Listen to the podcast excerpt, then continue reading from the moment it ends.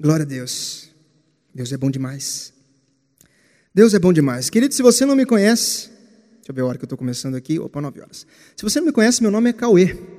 Eu sou ministro de música. Eu sou tocador de violão. Sou cantor. Sou compositor. Sou engenheiro. Sou construtor. Ultimamente agora estão me chamando de, como é que é? Digital Influencer? Digital Influencer. Se você não me segue, te aproveitar, Realidade da Cruz, arroba Realidade da Cruz, está lá no TikTok, Instagram e YouTube. Pode seguir, você vai ser abençoado em nome de Jesus, amém? Mas sabe que agora eu estou recebendo um título que é muito mais sublime e muito mais perene do que qualquer desses títulos que eu acabei de falar. Agora eu virei papai do ano. amém, irmão? Agora eu sou pai. Ah, não, mas peraí, Cauê, seu filho ainda está na barriga da sua esposa. Eu sou pai de uma criança do Gael de 33 semanas. Tá, ele não saiu do ventre ainda da minha esposa, mas ele está lá com vida. Porque a vida começa quando há o sopro de vida de Deus. Então existe vida ali dentro. Faz 33 semanas que ele está vivo. Faz 33 semanas que eu sou pai. É lógico que quando ele nasce, inicia uma nova contagem, mas eu não começo a ser pai quando ele nasce. Eu sou pai já. Ah, meu irmão, por que eu estou dizendo isso? Por que eu falei todos aqueles títulos? Porque o fato de ser pai é o título muito mais sublime, mais perene que pode existir na face dessa terra. Suplanta todos os outros. Não que os outros não sejam importantes, são, cada um tem a sua importância no seu devido lugar, mas o fato de ser pai suplanta completamente os outros. Amém, querido? Por que eu estou com o microfone da Xuxa? Porque eu vou falar exatamente sobre isso, paternidade. E eu trouxe aqui um esboço de papel. Você, você que tem 25 anos, com certeza nunca viu um pregador com um esboço de papel. Quando eu comecei a ministrar a palavra, eu usava papel, tá, querido? Então eu me dou o direito de hoje ter um papelzinho aqui. Sabe por quê? Porque eu não quero fugir muito do meu estudo, porque ele é bem detalhado. Eu quero que você pegue cada detalhe desse estudo sobre paternidade. Amém? Quando o Yura mandou mensagem para mim, se eu não me engano foi terça-feira, não sei quando foi eu tinha já esse tema no meu coração, ele falou, Cauê, a gente quer fazer o flyer. Flyer? Não fala flyer, né? Como é que chama esse negócio que vocês estão fazendo aqui?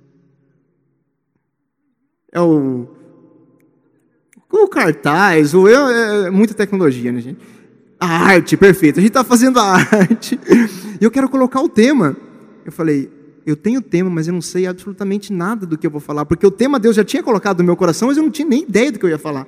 Interessante que de terça-feira para cá, quando eu falei o tema para você, começou a borbulhar coisa dentro de mim, e eu fui lá e escrevi. Amém? É, funciona assim, o escritor, ele recebe do Espírito, então ele vai lá e transforma para o papel. Né? Ele traz a realidade que já existe no Espírito para a realidade natural. A palavra de Deus, a Bíblia, é uma realidade natural que antes era uma realidade espiritual. Então as pessoas receberam a informação de Deus e transcreveram para o papel. Então tem muita gente falando aí que a Bíblia não é a palavra. Não, a Bíblia é a palavra de Deus. É óbvio que ela é a palavra de Deus, mas ela foi transcrita para o papel. Lógico que ela precisa ser interpretada, estudada, entendida da maneira correta, seguindo os tempos, para quem está falando, tipo de povos que estão sendo citados na Bíblia, enfim, aí a gente já entra numa outra seara. Amém, querido? Glória a Deus. Mas eu queria fazer aqui uma introdução sobre paternidade. A gente não vai abrir a Bíblia ainda, tá? Eu queria falar sobre paternidade de uma maneira um pouco mais científica, por enquanto, mais psicológica. Eu procurei o que era paternidade no dicionário. Paternidade no dicionário é o estado ou a qualidade de ser pai. A relação jurídica entre pai e filhos, que gera um vínculo jurídico entre o progenitor e o seu filho. Isso vai acarretar em obrigações, em responsabilidades e também em direitos do filho para o pai e do, e do filho e do pai para o filho. Amém, querido? A importância da paternidade para um filho, segundo a psicologia, estou falando aqui de ciência, não estou falando aqui por enquanto de Bíblia, tá ok? Tudo que eu vou falar aqui agora, eu vou ler algumas coisas com vocês, é psicologia, a ciência. Tá? Deixa eu contextualizar você um pouco falando sobre a história da paternidade. Vamos dizer que a gente possa dividir a paternidade entre a antiga e a atual. Quando eu falo de antiga, eu estou falando de coisas assim, não tão antigas assim, mas coisas até recentes, um pouco mais aí é, é, antes da Segunda Guerra Mundial, por exemplo. Porque antes da Segunda Guerra Mundial, o pai ele era proprietário de bens, ele detinha escravos, é, e, e essa fato dele ser proprietário de bens, né, o pai ser o grande empreendedor, diminuía a interação entre o pai e o filho. Então essa, essa, essa, esse sentimento de superioridade do pai ou do adulto em relação à criança é imperável. O adulto é o adulto, a criança é a criança. O pai é o superior, a autoridade máxima, o filho é só o filho.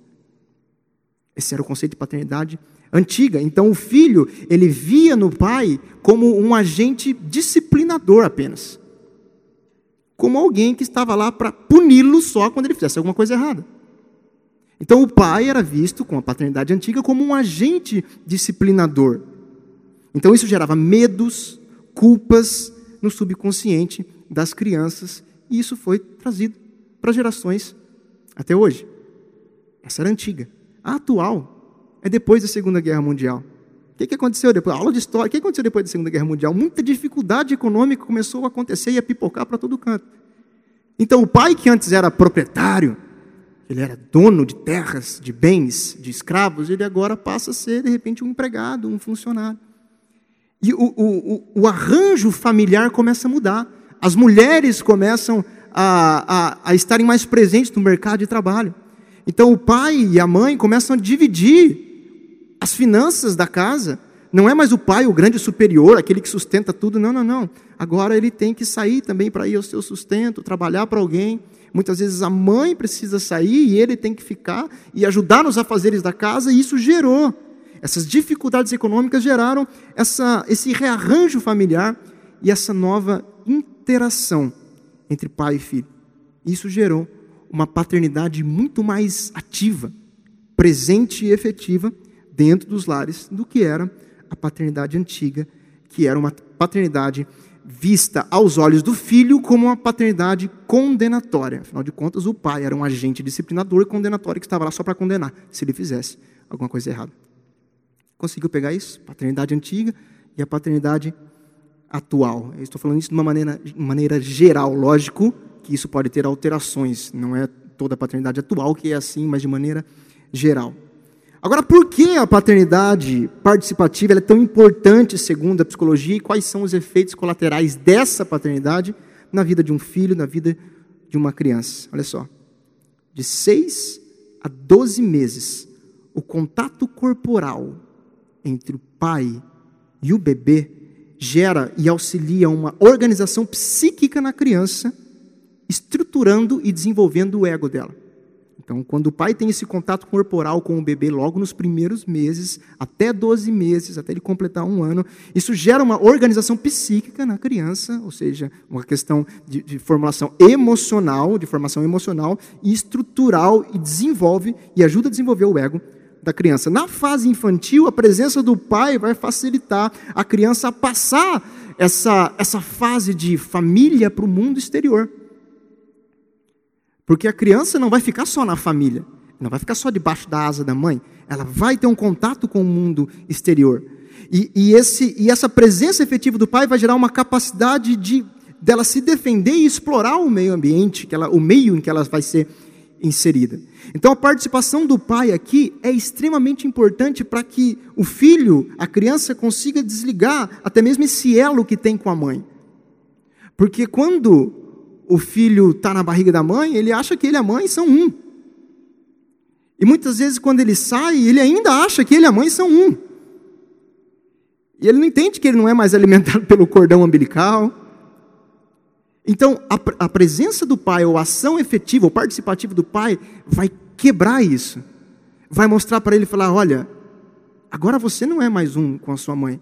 Você saiu desse mundinho que você estava e você agora entrou para esse outro mundo onde você vai ter dificuldades, problemas, coisas que você precisa resolver, coisas que você precisa lidar. Então, a figura paterna do pai, nessa situação, na fase infantil, de extrema importância, para que a criança venha desenvolver é, o seu cognitivo e social, ou seja, ela tenha uma, um bom relacionamento social, vai facilitar a capacidade de aprendizagem e integração da criança na comunidade.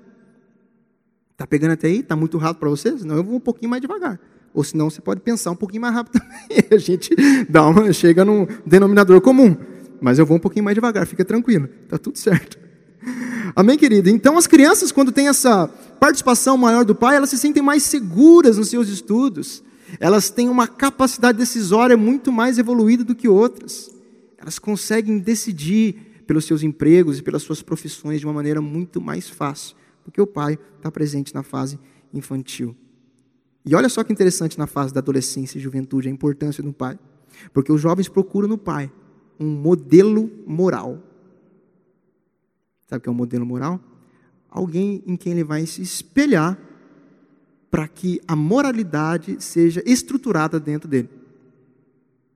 Então, o adolescente, ele começa a ver o pai como um modelo moral. Opa, eu quero fazer a mesma coisa que o meu pai faz. Eu quero ser igualzinho ao meu pai. Então, a presença do pai na adolescência, instruindo o filho na moralidade, como ele deve agir, como ele deve proceder, é absolutamente importante. Porque se não, se não tiver essa presença do pai efetiva, ele pode se espelhar e vai se espelhar em outros modelos, e muitas vezes esses modelos não vão ser modelos exemplares, para que ele possa ter uma moralidade adequada, principalmente quando a gente fala de cristianismo. Amém? Captaram, gente?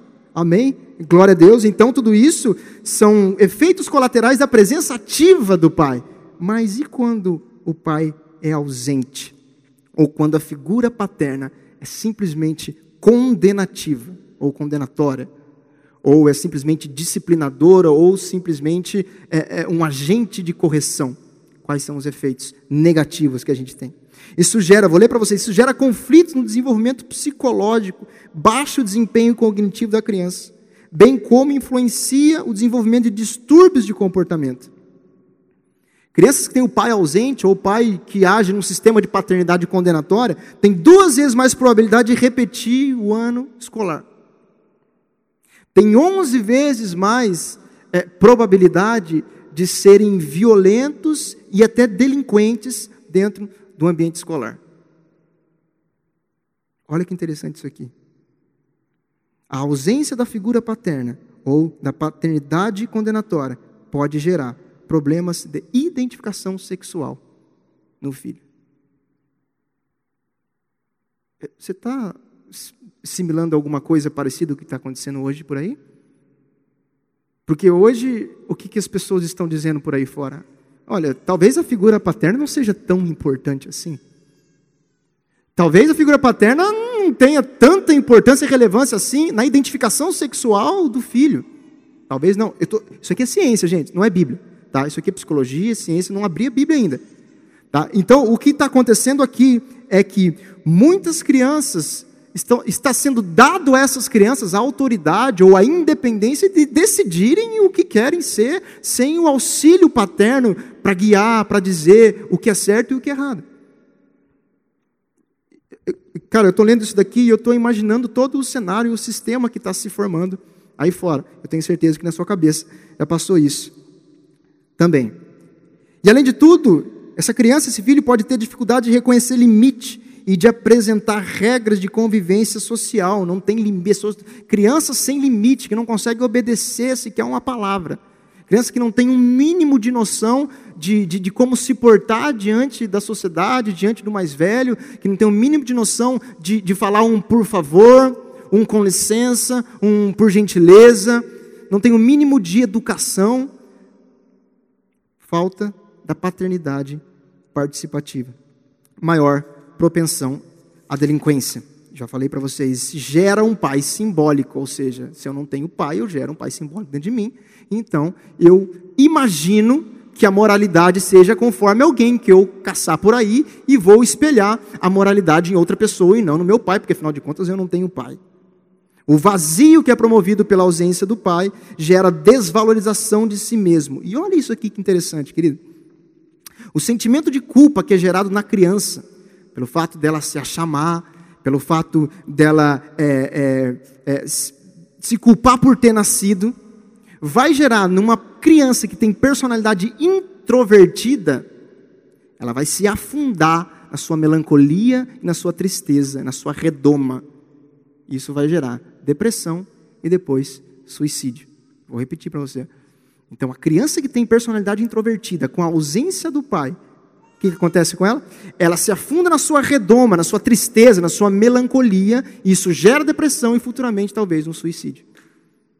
Mas existe uma outra personalidade numa criança que não tem a presença do pai. É uma criança extrovertida. E o que essa criança extrovertida vai fazer? Vai apresentar agressividade e violência e condutas antissociais no mundo aí fora, porque ela é extrovertida. Então tudo aquilo que está dentro dela, diferente da outra, que guarda tudo, ela extrapola, ela joga para fora. Então quando ela joga isso para fora, ela joga na forma de raiva e de ódio, porque não tem a presença do pai ou porque o pai é a favor ou utiliza um sistema de paternidade condenatória. Psicologia e ciência até agora. Frase final para a gente encerrar ciência e entrar na Bíblia. Hoje em dia, vou ler para vocês, presta atenção. Hoje em dia, o pai divide com a mulher as tarefas domésticas. Vai a reuniões da escola, leva os filhos ao pediatra, ao dentista, às aulas de natação, futebol, dança ou ainda fica em casa quando os filhos estão doentes. Esse novo pai cada vez mais tem participado de forma igualitária nas atividades lúdicas, ou seja, de entretenimento da criança. Pode-se considerar que a presença do pai na vida de um filho é tão fundamental quanto a presença da mãe. Quando se pensa em um bom desenvolvimento socioemocional da criança, sobre vários níveis e circunstâncias, pois não só complementa como reforça o modelo dado pela mãe, no qual os dois assumem os papéis de autoridade, impondo regras e punições, se for preciso, e também dos afetos, fornecendo carinho e recompensas. Sabe o que é isso daqui? Ciência dizendo que a família é necessária, dizendo que pai e mãe são necessários. Amém, querido? Sabe o que a gente está vendo aí fora? E nós devemos sim extrapolar e lançar todo o nosso amor a essas pessoas para que elas possam ter os seus olhos abertos em nome de Jesus, mas a gente está vendo uma distorção, principalmente da figura paterna. E por isso que esse assunto é tão essencial. Eu não sabia, quando eu comecei a estudar isso, eu não sabia que era tão essencial assim para a gente falar sobre isso. E eu estou falando aqui de ciência, estou falando da paternidade natural, que ela é falha, é limitada, vulnerável, até mesmo corruptível. Agora, o que falar de uma paternidade divina, que é eterna, que é infalível, que é incorruptível e que é espiritual? Querida, Jesus disse: se vocês que são maus sabem dar coisas boas a seus filhos, quanto mais Deus, que está no céu e é Pai, é Deus. Porque a nossa paternidade humana, ela é, por mais que eu ame o meu filho, e eu sou capaz de enfrentar um leão por causa dele lá fora, ela é limitada, ela é vulnerável. Eu posso errar, eu posso falhar. Meu filho pode pedir coisas para mim e gritar o meu nome e eu não posso estar presente porque eu tenho que sair e gerar o sustento da casa. Eu posso estar trabalhando e não ouvir ele gritar o meu nome. Eu preciso é, do meu entretenimento também, muitas vezes sozinho, porque senão a minha mente buga. E eu posso estar no meu entretenimento e meu filho me chamar e eu não estar presente. E eu não conseguir atender quando ele me chamar. Percebe que a nossa paternidade, por mais que a gente ame, por mais que a gente queira fazer tudo, a gente ainda é limitado, vulnerável. Eu vou parar seis meses agora, já quando eu conversei com o Herbert e com o Dani, não vou mais pregar durante seis meses. Não vou, eu amo fazer isso, eu amo, eu amo. Eu não vou mais pregar durante seis meses, eu não vou mais ministrar, tocar durante seis meses. Por quê? Porque tudo isso não é importante? Não, tudo isso é muito importante na minha vida. Mas existe algo muito mais sublime agora, que é meu filho, que eu preciso estar de corpo, não só de corpo, mas de corpo e alma, de corpo e mente. Eu quero aproveitar tudo isso. E por mais que eu queira aproveitar tudo isso, por mais que eu deixe de fazer muitas outras coisas, vai ter uma hora que ele vai me chamar e eu não vou estar presente porque eu sou limitado, eu sou vulnerável, eu não estou em todo lugar ao mesmo tempo. Mas a paternidade divina é completamente diferente da minha. Porque a paternidade divina não é limitada. Ela não está limitada ao espaço, nem ao conhecimento do que o meu filho precisa, porque Deus é onisciente. A paternidade de Deus é onisciente. A paternidade de Deus é onipresente. Por mais que ele esteja entendendo um filho dele lá na China, se você falar pai, aba pai, ele vai falar: Eis-me aqui, meu filho. No segundo seguinte, porque ele não está limitado ao espaço, ao tempo. A paternidade de Deus é onisciente, é onipresente e é totalmente poderosa para fazer infinitamente mais do que os seus filhos podem pedir, pensar ou imaginar. Amém, querido? E agora, que eu gostaria que você abrisse sua Bíblia em Gálatas, no capítulo 4, por gentileza.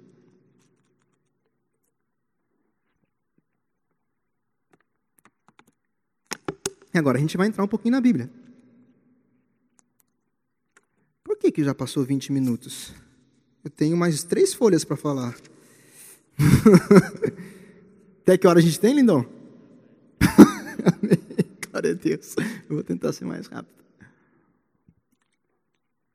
Glória a Deus. Gálatas 4, a partir do verso 1, tá? Eu quero antes que você responda, melhor, eu vou te responder essa pergunta que eu mesmo vou te fazer. Qual o grande objetivo da paternidade divina? Nos tornar filhos maduros. Vira para o irmão que está do seu lado e diz assim: nos tornar filhos maduros. Agora, outra pergunta é: como nos tornar filhos maduros? Um, gerando em nós a consciência de filhos legítimos. Número um, gerando em nós a consciência de filhos legítimos. Número dois, apresentando o seu sistema de paternidade baseado na graça do pai e não no merecimento do filho. Vou falar de novo apresentando o seu sistema de paternidade baseado na graça do pai e não no merecimento do filho. Pegou? Primeiro, deixando bem claro para você que você é um filho legítimo. E depois dizendo para você, olha, o meu sistema de paternidade é baseado na graça de Deus e não no seu merecimento, meu filho. OK? Você não gosta desse tipo de pregação, então pegue a sua Bíblia, todas as cartas de Paulo e comece a estudar uma outra Bíblia, porque é exatamente isso que Paulo prega. Amém, querido? Glória a Deus. Ah, Gálatas 4, 1 até o 7, por favor. Digo, porém, que, enquanto o herdeiro é menor de idade, e a palavra grega aqui é népios, herdeiro, criança, menor de idade, népios, em nada difere de um escravo, embora seja dono de tudo.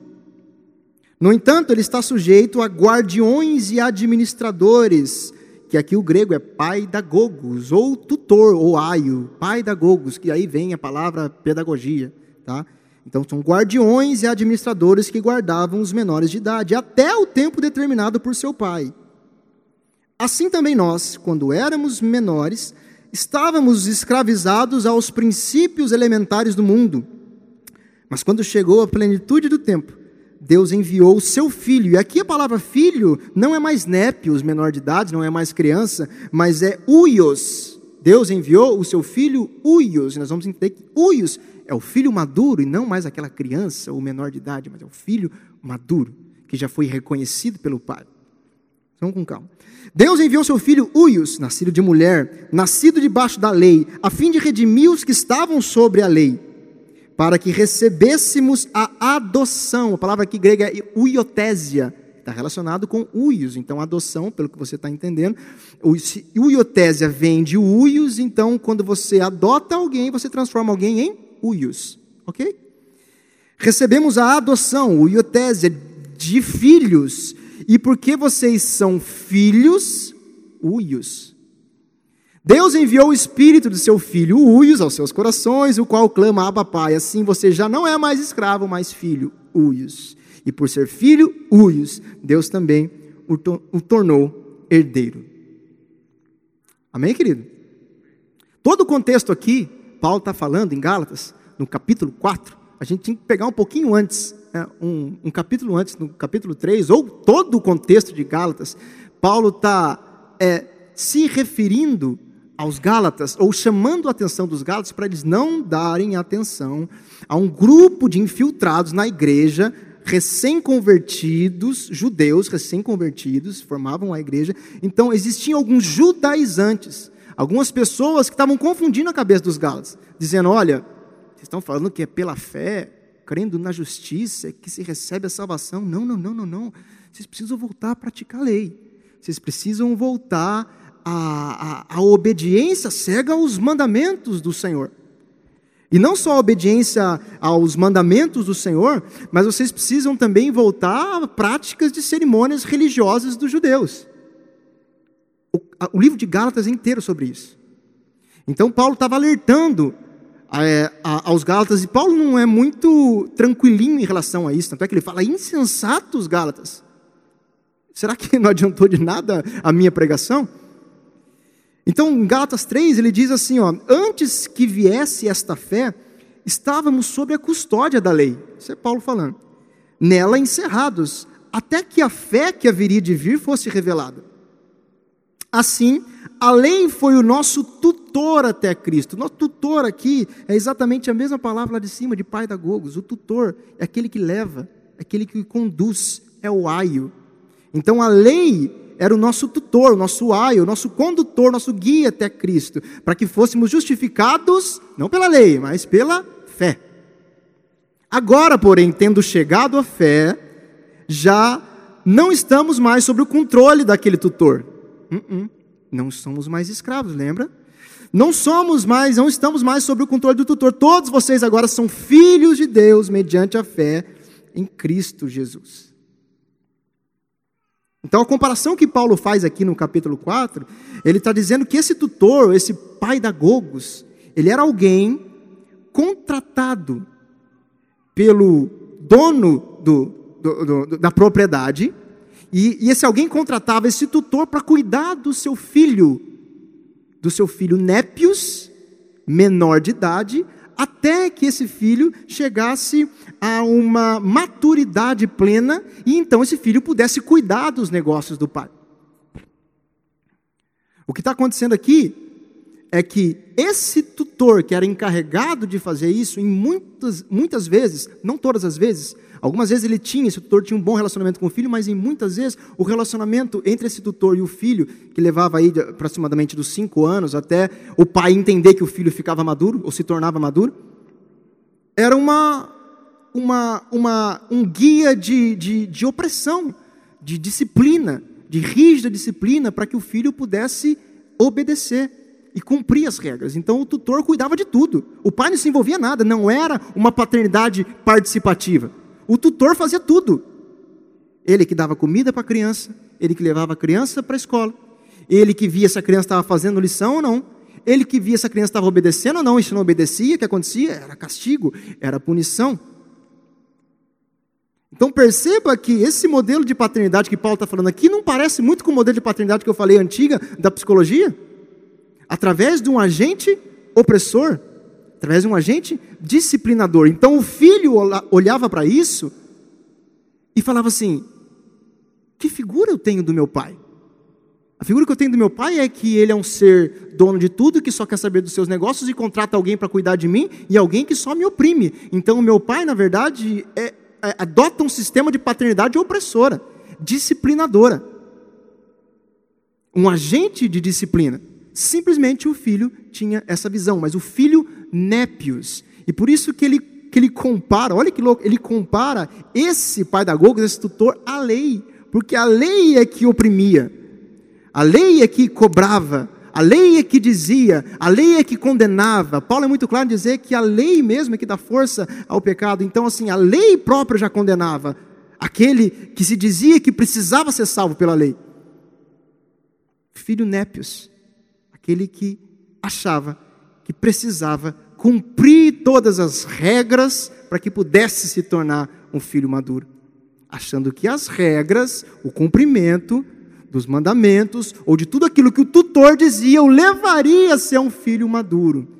Mas Paulo está explicando que não é bem assim que funciona. Então, o filho népios, resumindo, é aquele filho imaturo, menor de idade, o praticante da lei, inserido no sistema de uma paternidade condenatória, que o pai contratava, um pedagogo rígido para ensino de moralidade e do caráter. Então, o tutor, a lei, era utilizada para moldar o caráter através da condenação. Paternidade condenatório. Eu sei que você está com essa cara de assustado, essa não é uma pregação de glória a Deus e de aleluia, e glória a Deus por isso, porque eu não busco isso em hipótese nenhuma. Eu quero que você saia daqui aprendendo alguma coisa. Amém? Não adianta nada eu vir aqui só berrar, espernear, girar e você sair do mesmo jeito. Amém, querido? Não é assim que funciona comigo, não esperes de mim. Amém? Glória a Deus. Então, népios, onde mais aparece na Bíblia, Cauê? 1 Coríntios 3, 1. Irmãos, não lhes pude falar como espirituais, mas como carnais como crianças, népios em Cristo. Népios. 1 Coríntios 13, 11. Quando eu era menino, eu falava com. Paulo está falando dele mesmo. Quando era menino, falava como menino, pensava como menino, raciocinava como menino, népios. Mas quando me tornei homem, ou seja, maduro, deixei para trás as coisas de menino. Paulo era um exímio cumpridor da lei. Exímio, poderoso, mas perseguidor da igreja. Não entendia as coisas espirituais, entendia só aquilo que era terreno, aquilo que era carnal.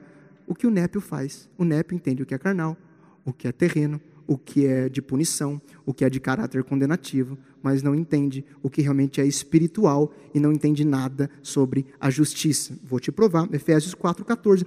O propósito é que não sejamos mais como crianças, levados de um lado para outro pelas ondas, nem jogados para cá e para lá por todo o vento de doutrina e pela astúcia e esperteza de homens que induzem ao erro. Então, aqui, crianças também é népias. E olha só Hebreus 5, 13 diz: Quem se alimenta de leite ainda é criança, népios, e não tem experiência no ensino da justiça. Por quê? Porque ainda está dependendo do tutor, ainda está dependendo de alguém dizendo: olha, tem que fazer isso, isso, isso, e esse sistema condenatório todo rígido, que se não obedecer, você vai ser punido. Népios, é isso. Mas o alimento sólido é para adultos, os quais, pelo exercício constante, tornaram-se aptos para discernir tanto o bem quanto o mal. O alimento sólido não é para os népios, mas é para os uios. Amém, querido? Agora, você está lembrado também o que é paternidade condenatória, ou a falta da paternidade, gera numa criança, segundo a psicologia? Sabe o que essa paternidade, essa visão de paternidade que o Népios tem em relação ao pai, vai gerar dentro de um crente, dentro da igreja? Gerar conflitos no desenvolvimento psicológico e baixo desempenho cognitivo. Bem como influenciar o desenvolvimento de distúrbios de comportamento. Problemas de identificação sexual dentro da igreja. Dificuldade de reconhecer limites e de aprender regras de convivência social grande desvalorização de si mesmo e sentimento de culpa por se achar má e até por ter nascido. Isso vai, vai levar a reações diversas em pessoas que têm personalidade introvertida, vão se afundar na sua redoma, no seu, na sua tristeza, na sua melancolia, e isso vai causar depressão e futuramente um suicídio dentro da igreja. Existe isso dentro da igreja? Uh! Nossa, como existe! E aquele que é mais extrovertido, o que, que ele vai fazer? Ele vai ser o crente que vai só apontar o dedo e falar assim: você, você, você, você é culpado, você, você, você. Ele está inserido no sistema de paternidade condenatória. E o que a psicologia diz? Que quando é, é, esse, essa pessoa, essa criança, ele tem essa visão do sistema de paternidade condenatória, vai fazer o quê? Vai extrapolar para o mundo lá fora, com condutas antissociais e até mesmo criminosas. E dentro da igreja, como que é? Você é pecador. Dedos apontados. Pessoas na internet que só sabem comentar asneira, criticar e falar besteira e defender o seu ponto de vista, achar que está certo. É isso. Crentes imaturos. Népios. Deus não te chamou para ser népio. Amém, querido? Deus não te chamou para ser népio. Vamos continuar aqui ler o texto de Gálatas 4. 4, a partir do verso 4, diz assim: Mas quando chegou a plenitude do tempo, Deus enviou seu filho, Uius, nascido de mulher, nascido debaixo da lei, a fim de redimir os que estavam sob a lei, para que recebêssemos a adoção, ou uiotésia de filhos. E porque vocês são filhos, uios, Deus enviou o Espírito do seu Filho aos seus corações, o qual clama, Abba, Pai. Assim você já não é mais escravo, mas filho. E por ser filho, Deus também o tornou herdeiro. Deus quer que a gente seja uios, filhos maduros, que têm uma outra visão de paternidade, não mais aquela condenatória que o Népios tinha. Mas agora, como que a gente vai ser filho uios? E agora deixa eu, se já está complicado, deixa eu complicar um pouquinho mais. Antes de você se tornar um filho uios, ou maduro na fé, você precisa passar por um estágio. E é o que nós chamamos de o estágio do novo nascimento, quando você não é simplesmente nascido na carne, como é o népio, mas você nasce no espírito. Concorda comigo? E esse filho é o tecnon. Então a Bíblia tem três palavras gregas para filhos: népios, uios e o tecnon, que é o intermediário. Por quê? Porque antes de eu me tornar uios, sair de népio, carnal, e quando eu digo carnal, é realmente só nascido da carne, não nascido do espírito. Jesus disse: aquilo que é carne é carne, aquilo que é espírito é espírito. O népios é totalmente carnal, sabe daquilo que é terreno, natural, e só sabe entender daquilo que é condenatório, aquilo que a lei diz, ou o sistema de paternidade condenatório. Mas eu preciso, antes de me tornar uios, me tornar tecno. Jesus disse: o que nasce da carne é carne, mas o que nasce do espírito é espírito. João 3, 6. Não se surpreenda pelo fato de eu ter dito: é necessário que vocês nasçam de novo. Para quem que ele disse isso? Nicodemos, o mestre da lei. É necessário que você nasça da lei, deixa de ser um népio, passa a ser um tecnon primeiro. Primeiro.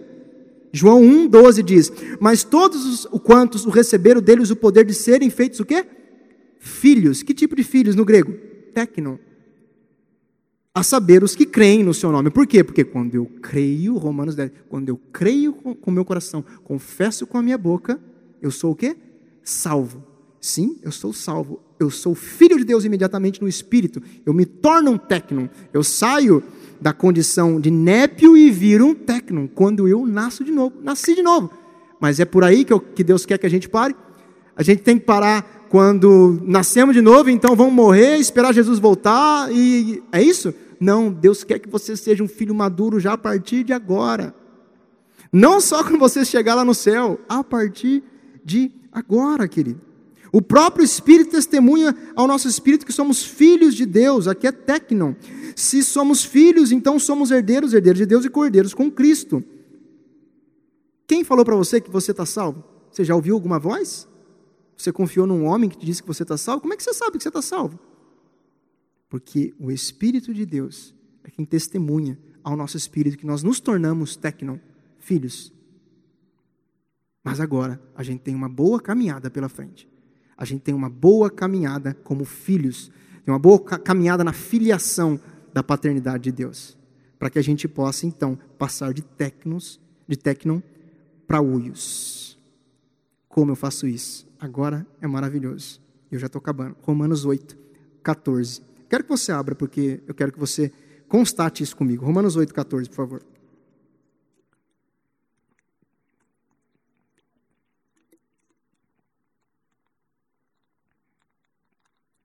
Talvez fique um pouco técnico essa ministração, mas talvez você depois escute de novo na sua casa e escuta pelo menos umas duas, três vezes, para você conseguir capturar isso, porque isso é maravilhoso, irmão.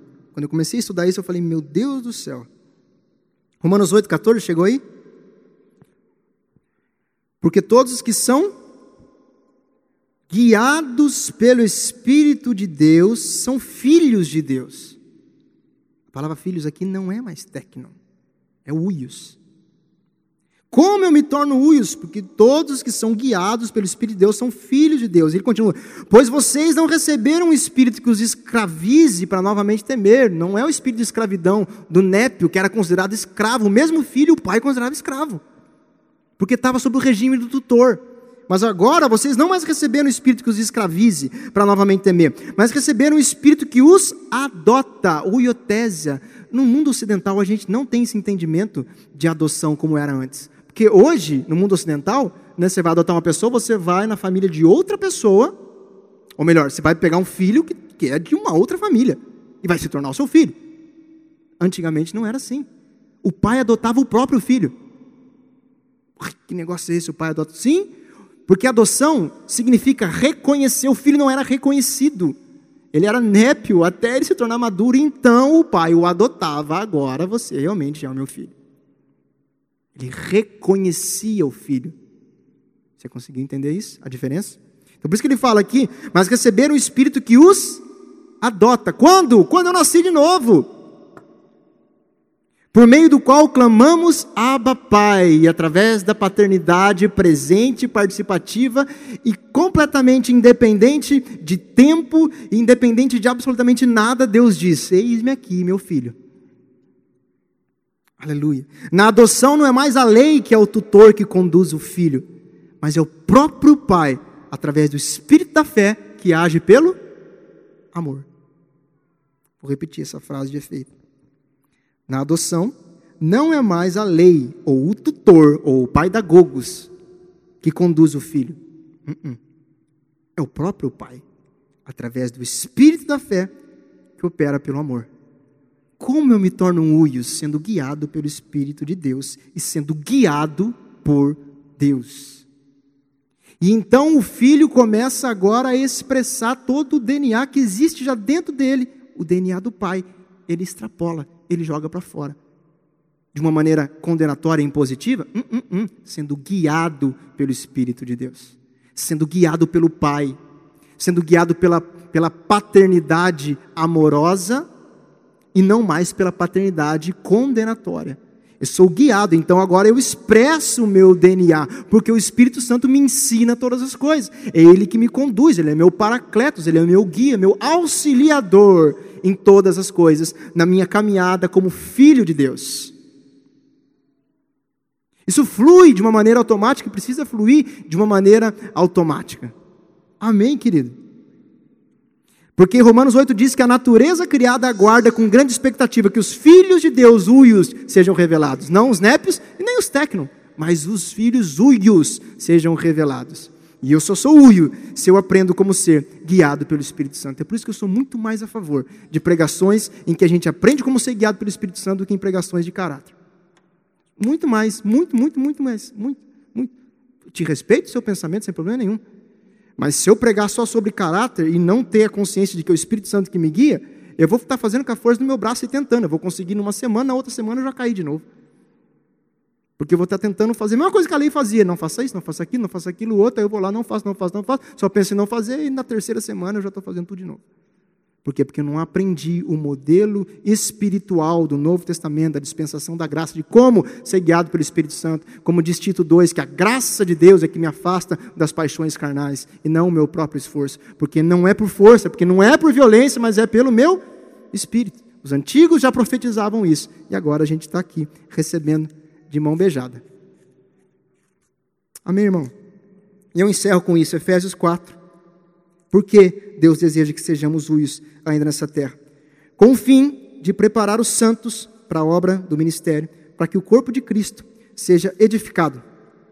Até que todos alcancemos a unidade da fé e do conhecimento do Filho de Deus e cheguemos à maturidade, atingindo a medida da plenitude de Cristo. O propósito é que não sejamos mais como crianças. Népios não, levados de um lado para o outro pelas ondas, nem jogados para cá e para lá por todo vento de doutrina, e pela astúcia e esperteza de homens que induzem ao erro, antes seguindo a verdade em amor, não mais em condenação, não mais em juízo, não mais em julgamento, mas em amor. Cresçamos em tudo naquele que é o cabeça, Cristo Jesus. Amém, querido? Deus quer que nós alcancemos a maturidade e a perfeição em Cristo. Espera aí, quer que eu alcance a perfeição? Olha só, quer que eu alcance a perfeição em Cristo, então quer dizer que a maturidade só vem quando eu for perfeito. Existe crente perfeito? Existe crente maduro? Existe. Ele é perfeito? Não é. Então quer dizer que a perfeição que Deus deseja não é a minha perfeição de todos os meus atos serem perfeitos, mas é o aperfeiçoamento que Ele realiza dentro de mim. E como eu faço isso? Guiado pelo Espírito Santo. Então não tem como eu ser perfeito diante de Deus se tudo tiver certo na minha vida. Não, nunca vai estar tá tudo, nunca vai estar tá tudo certo na sua vida. Sempre vai ter alguma coisa aí engasgada, pode ter certeza disso. Por quê? Porque a gente está em constante aprendizagem e a gente está num mundo corruptível e nós somos feitos de carne e a gente é falho. É por isso que a gente depende totalmente da paternidade amorosa de Deus para nos guiar pela fé que opera através do amor. Deus está conscientizando você de que você é um filho legítimo, você não é népios. Você passou para técnico. Se você não é técnico ainda, o que é técnico, Cauê? Nascer de novo. Se você não aceitou a Cristo Jesus, você vai aceitar hoje.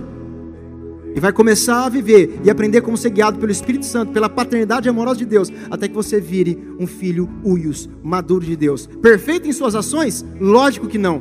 Mas perfeito diante de Deus, porque Ele te fez perfeito na cruz do Calvário.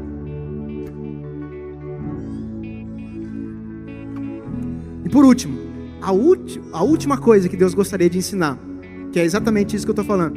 O modelo de paternidade é através de paternidade da graça e não do merecimento do filho.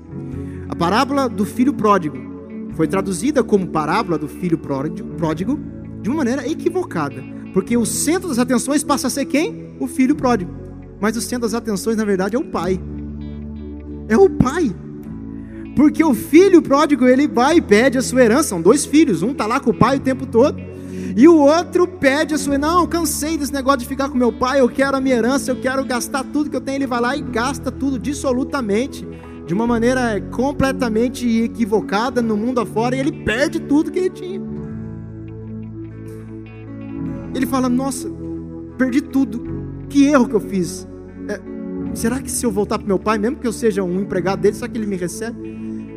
Enquanto o filho está voltando para o pai, está dando um passo em direção ao pai, o pai está desesperado, esperando no portão. Dá dez passos em direção ao filho. Enquanto o filho corre um passo para o pai, o pai corre dez passos em direção para o filho. Aí ele fala assim: Meu filho que estava perdido chegou. Meu filho estava perdido chegou, então vamos fazer o melhor banquete que eu já fiz em toda a minha vida. Aí o outro filho vai fazer assim: Como é que é?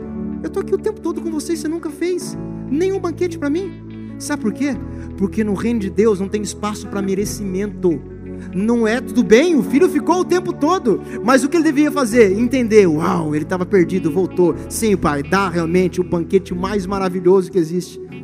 Não tem espaço no Evangelho de Jesus Cristo para se achar melhor do que o outro, para achar que o Evangelho é através de merecimento. Não, o sistema de paternidade de Deus não é através de merecimento, querido, mas ele é através da graça, totalmente baseado na graça, no espírito da graça. Você aprendeu alguma coisa nessa noite, irmão? Em nome de Jesus. Se ficou muito complexo para você, por favor, escuta depois que eu acho que está sendo gravado e vai estar tá no Spotify ou sei lá onde, no podcast. Amém, querido? Glória a Deus.